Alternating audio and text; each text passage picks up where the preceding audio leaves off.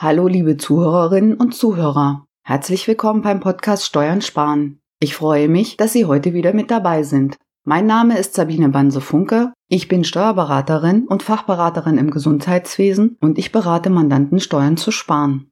In den letzten Folgen haben wir uns mit den Themen Abschreibung und Investitionsabzugsbetrag beschäftigt. In der heutigen Folge wollen wir diese beiden Themen kombinieren, und zwar den Investitionsabzugsbetrag und die Abschreibung für geringwertige Wirtschaftsgüter. Dadurch lassen sich unter bestimmten Voraussetzungen Investitionen sofort voll abschreiben.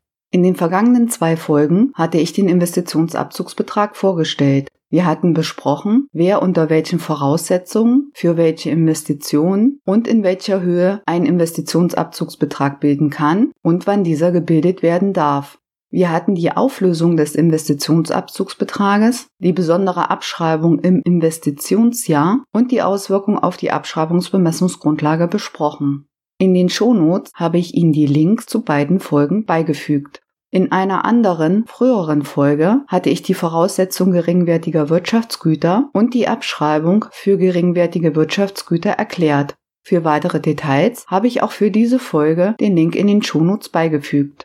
Das geringwertige Wirtschaftsgut wird steuerlich abgekürzt auch GWG genannt. Geringwertige Wirtschaftsgüter sind bewegliche, abnutzbare Wirtschaftsgüter, die selbstständig nutzungsfähig sind.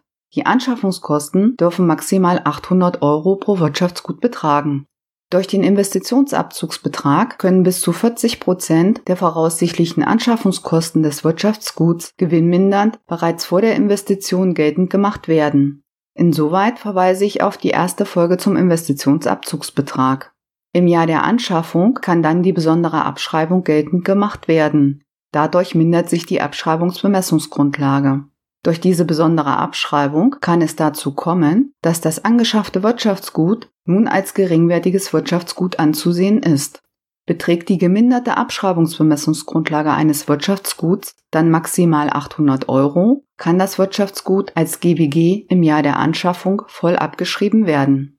Machen wir ein Beispiel für die Kombination der Abschreibung für geringwertige Wirtschaftsgüter mit dem Investitionsabzugsbetrag. Wir unterstellen, dass alle Voraussetzungen für den Investitionsabzugsbetrag und die Abschreibung für geringwertige Wirtschaftsgüter vorliegen. Im Jahr 2020 werden zwei Multifunktionsgeräte mit Anschaffungskosten von insgesamt 2400 Euro angeschafft. Für ein Multifunktionsgerät betragen die Anschaffungskosten dann 1200 Euro. Ohne den Investitionsabzugsbetrag liegt kein geringwertiges Wirtschaftsgut vor, da die Anschaffungskosten des einzelnen Gerätes über 800 Euro liegen. Die Multifunktionsgeräte könnten daher nicht sofort voll abgeschrieben werden, sondern die Abschreibung müsste über den Abschreibungszeitraum verteilt angesetzt werden. Durch die Inanspruchnahme des Investitionsabzugsbetrages lässt sich das ändern. Wir nehmen an, dass der Abschluss 2019 noch nicht erstellt wurde. Im Abschluss 2019 wird für die beiden Multifunktionsgeräte ein Investitionsabzugsbetrag von 40 Prozent von den gesamten Anschaffungskosten von 2400 Euro gebildet, also 960 Euro. Obwohl die Anschaffung erst in 2020 erfolgt, können bereits im Jahr 2019 960 Euro steuermindernd abgesetzt werden. Im tatsächlichen Anschaffungsjahr 2020 wird der Investitionsabzugsbetrag dann wieder aufgelöst und die besondere Abschreibung geltend gemacht.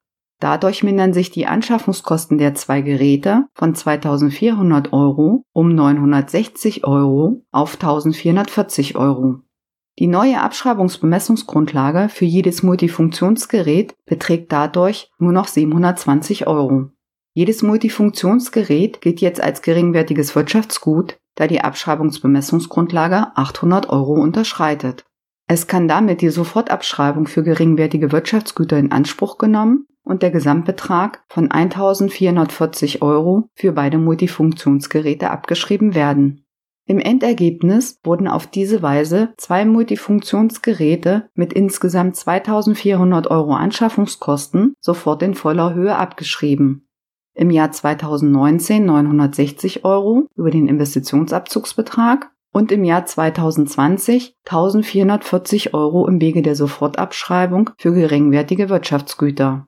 Die Steuerersparnis beim Spitzensteuersatz von 42 Prozent beträgt insgesamt 1008 Euro, wovon auf das Jahr 2019 403 Euro und auf das Jahr 2020 605 Euro entfallen. Zusätzlich kann noch Solidaritätszuschlag und Kirchensteuer gespart werden.